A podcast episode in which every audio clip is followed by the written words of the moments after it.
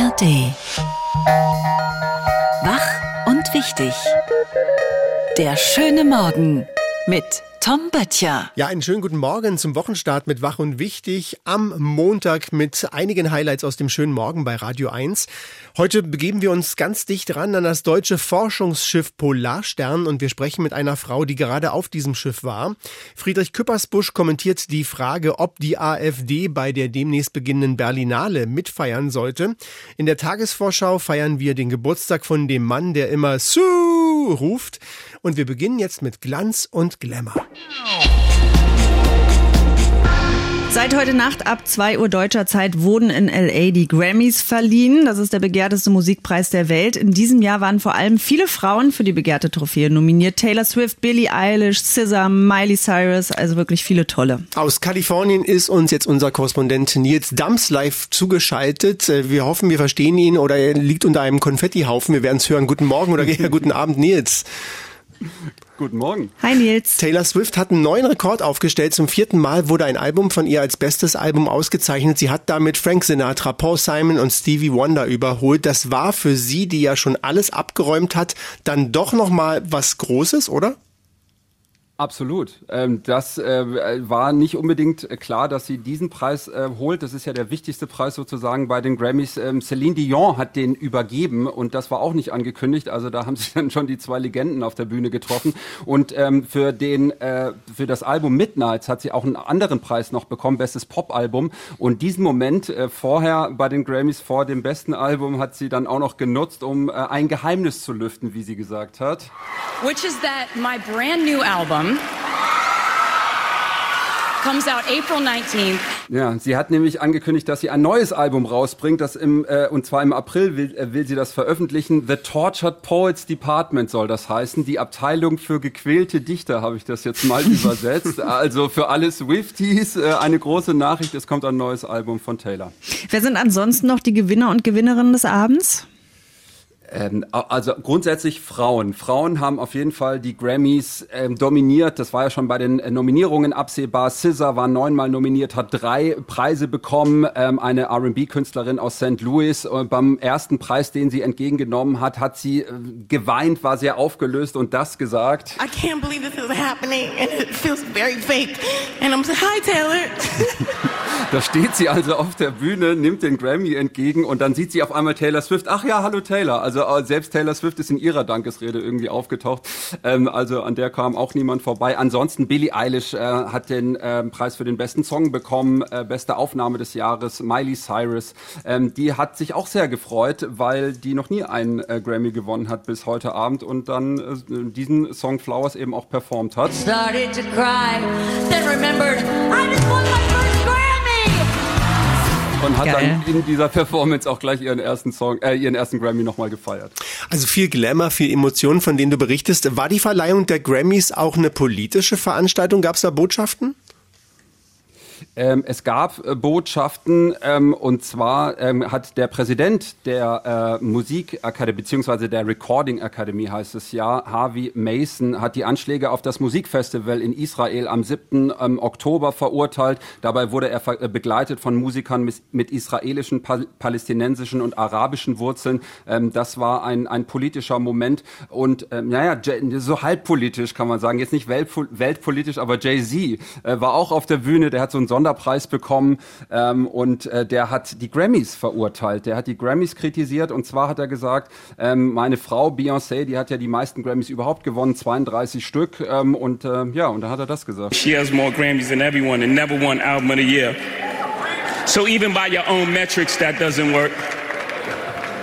Think about that. Ja, also äh, denk mal drüber nach. Das kann ja wohl nicht wahr sein, meinte er, dass äh, Beyoncé 32 Preise bekommt und niemals den, den Preis für, fürs Album des Jahres. Also, naja, das war so ein bisschen komischer Moment. Also ich glaube, sie kann, glaube ich, auch mit ihren sonstigen Preisen zufrieden sein. Ein wütender Ehemann, immer angenehm.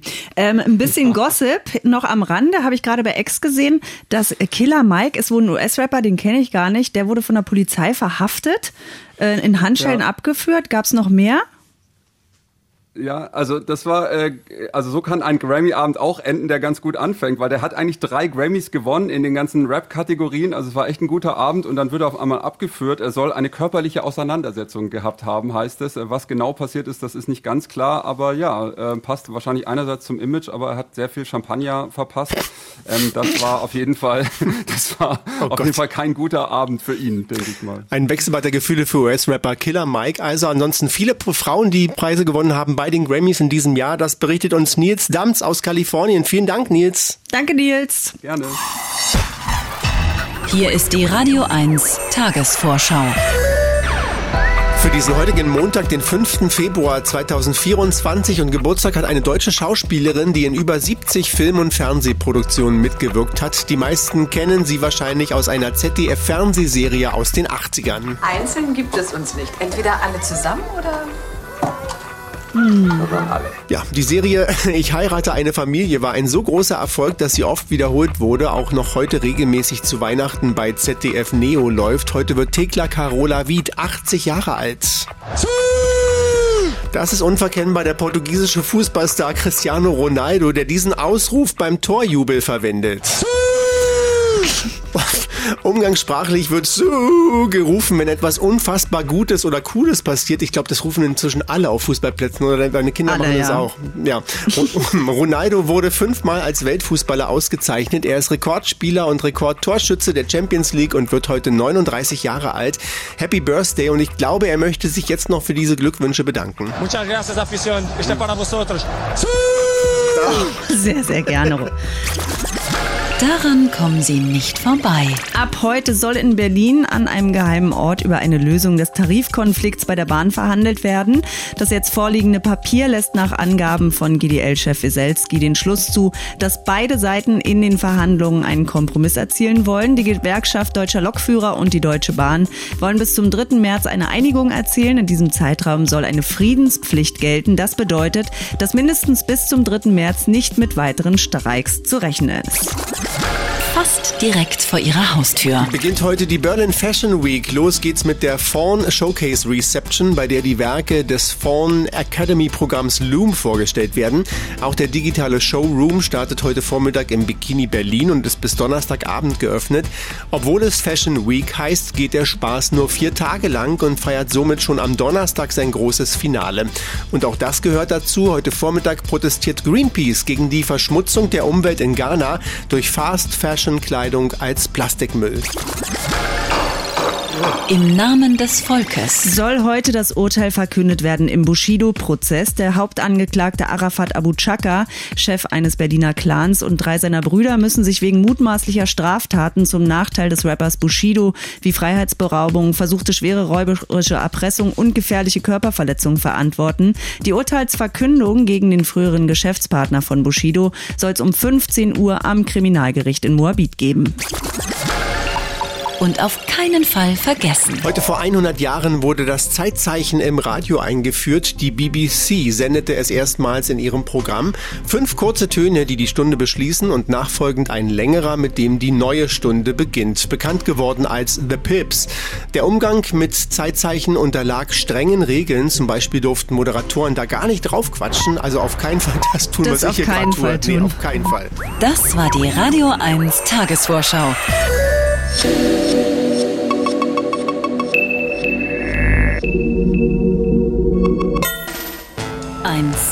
Eins ist klar.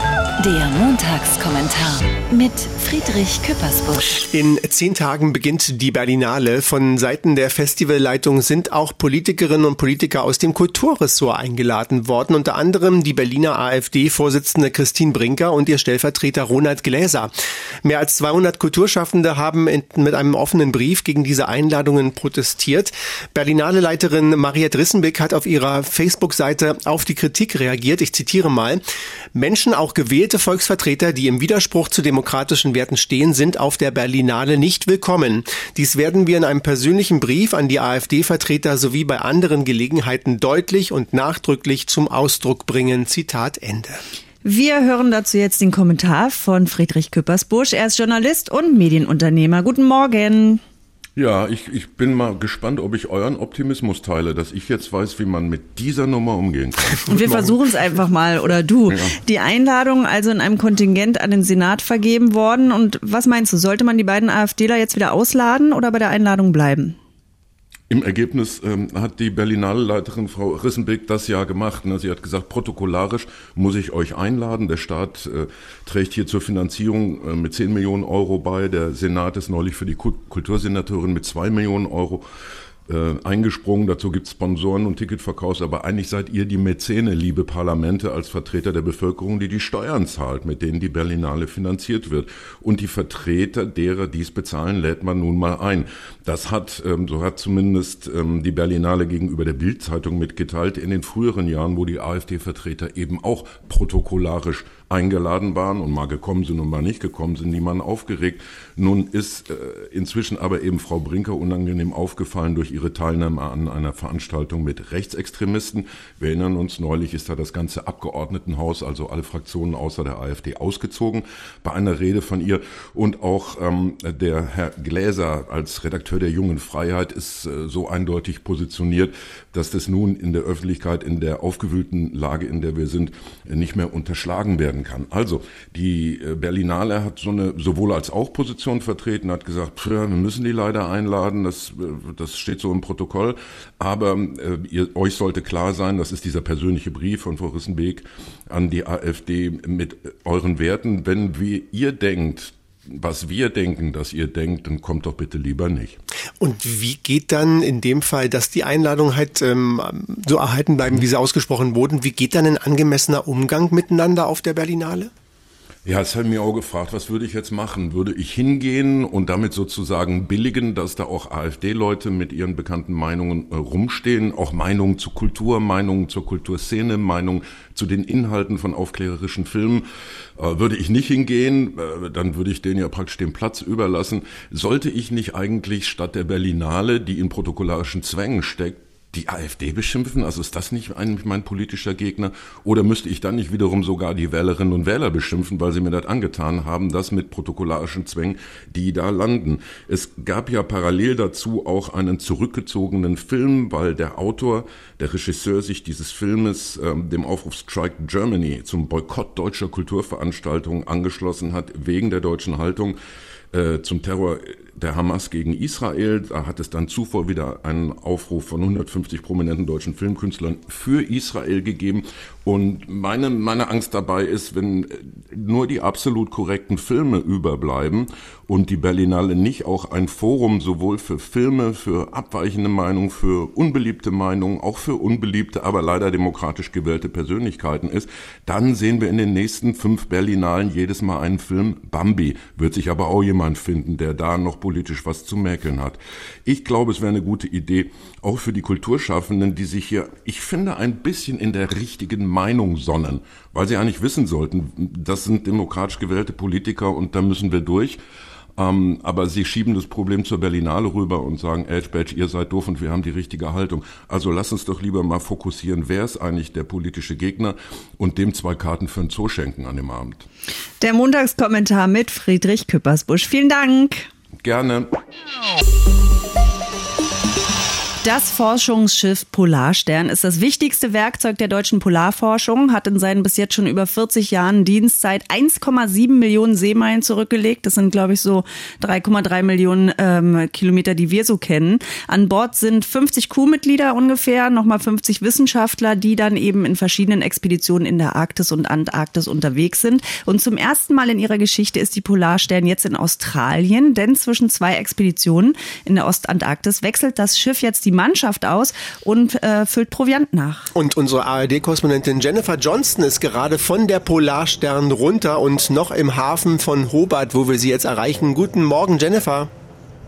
Guten Morgen. Morgen. Was genau macht denn die Polarstern jetzt in Hobart? Warum hat sie dort angelegt? Ja, ich stehe gerade im Hafen und schaue mir noch an, wie die Polarstern mit Essen beladen wird. Und die ersten Wissenschaftler gehen jetzt auch gerade schon an Bord. Hier findet ein Crewwechsel statt. Das Besondere ist wirklich, wie, es, wie ihr es auch gesagt habt, die Polarstern ist das erste Mal in Australien. Und der Grund dafür ist an sich ganz einfach. Es ist einfach einer der kürzesten Wege, um in die Ostantarktis zu kommen, die bisher einfach wirklich sehr wenig erforscht ist. Und was haben die äh, Wissenschaftler erzählt? Was versprechen die sich jetzt von der nächsten Forschungsreise? Erkenntnisse zu möglichen Folgen des Klimawandels, auch Erkenntnisse, was das mit dem Meeresspiegel machen könnte, inwiefern der bei welchen Temperaturen wie stark ansteigen könnte, weil das Eis ist einfach das beste Klimaarchiv, wie mir die Wissenschaftler erzählt haben, das wir haben. Und ich habe darüber auch mit Lena Baumann gesprochen. Sie ist 22 Jahre alt, Bachelorstudentin, studiert an der Uni Kiel Geophysik und sie fasst die Mission der Polarstern so zusammen. Die Mission ist vor allem, die Ostantarktis so ein bisschen besser zu erkunden und zu verstehen, welche Rolle die Ostantarktis im Klimasystem hat und hatte in früheren erdgeschichtlichen Zeiten, um dann zu verstehen, was wir erwarten können, je nachdem, wie warm es auf unserer Erde die nächsten Jahre wird und wie das Eis dort darauf reagieren wird. Wir wissen sehr viel über die Westantarktis und wie sich diese verhält aber kaum etwas über den Osten. In der Antarktis ist es ja wahnsinnig kalt. Die Forschenden ähm, sind über viele Wochen zusammen da auf engem Raum. Äh, Jennifer, wie musste sich das Team auf die Umgebung vorbereiten? Erstmal machen alle eine ausführliche ärztliche Untersuchung, um wirklich sicherzustellen, dass die Wissenschaftler fit sind, weil wenn es einen Notfall gibt an Bord, dann hat man erstmal ein ziemliches Problem. Es gibt zwar einen kleinen OP vor Ort, den habe ich mir heute auch angeschaut, aber es kann nicht eben alles an Bord gemacht werden, dann muss, muss die Mission im schlimmsten Fall sogar abgebrochen werden. Dann herrschen in der Antarktis ja gerne auch mal minus 30 Grad, äh, gefühlt noch kälter, wenn der Wind so stark ist. Linja hat mir erzählt, die hat gerade ein Auslandssemester in Island gemacht, fühlt sich dadurch schon vorbereitet auf die kalten Temperaturen. Und sonst ist auch ganz viel mentale Vorbereitung, weil die Menschen einfach sehr auf sehr engem Raum sehr lange jetzt über zehn Wochen zusammen auf diesem Schiff sind. Und dazu hat Lenja mir Folgendes gesagt. Ich glaube, es wird auch sehr spannend, so sozial, so mit 100 Menschen auf engem Raum, sehr lange ja, es ist, glaube ich, sehr wichtig, sich da manchmal auch zurückzunehmen, viel Sport zu machen, mal abzuschalten und ähm, auch so eine gute Balance zwischen Arbeit und auch mal äh, Ruhe für sich zu finden. Es ist ja sowieso ein ganz spannendes Schiff. In der ARD-Mediathek gibt es auch zwei Dokus da, darüber, die ich mir mehrmals angeguckt habe. Und du warst jetzt tatsächlich auf der Polarstern drauf. Was ist das Beeindruckendste, was du gesehen hast? Die technischen Geräte wirklich auf diesem Eisbrecher. Das sind riesige Geräte, mit denen Wasserproben genommen werden können oder auch Gesteinsproben. Ja, und so für die, äh, für den Alltag fand ich noch sehr beeindruckend, dass es tatsächlich einen Pool auf diesem Schiff gibt, sogar einen ziemlich tiefen, in dem man Wasserball spielen kann und sich dann eben mal auch ablenken kann, wie Lenja erklärt hat, wenn man zehn Wochen auf diesem Schiff ist. Das deutsche Forschungsschiff Polarstern ankert gerade in Australien. Unsere Korrespondentin Jennifer Johnston war mit an Bord. Viele Grüße und vielen Dank, Jennifer. Tschüss. Die Radio 1 Denkpause. Heute William S. Burroughs, Schriftsteller. Nach einem Blick auf diesen Planeten würde jeder Besucher aus dem All sagen, ich möchte mit dem Manager sprechen. Ende der Denkpause. Der Gedanke zum Tag von William S. Burroughs, der heute vor 110 Jahren geboren wurde. Das war's mit Wach und Wichtig für diesen heutigen Montag. Wenn Sie mögen, hören wir uns morgen wieder mit einer frischen Ausgabe. Bis dahin, tschüss. Wach und Wichtig. Der schöne Morgen. Montag bis Freitag immer ab 9. Mehr Radio 1 auf radio1.de und in der Radio 1 App.